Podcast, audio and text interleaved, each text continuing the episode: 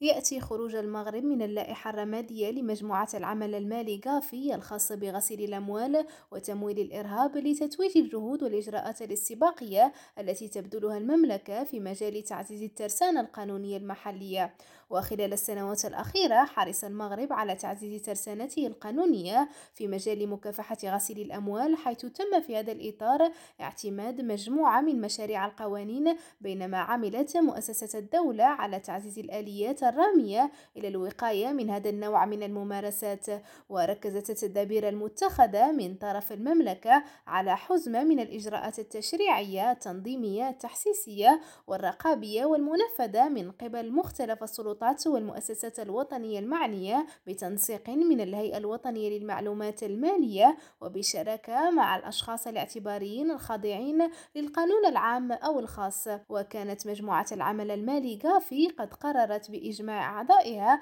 خلال أشغال الاجتماع العام للمجموعة المنعقد بباريس من 20 إلى 24 فبراير الجاري خروج المملكة المغربية من مسلسل المتابعة المعززة أو ما يعرف باللائحة الرمادية. مريم معتضد ريم راديو باريس.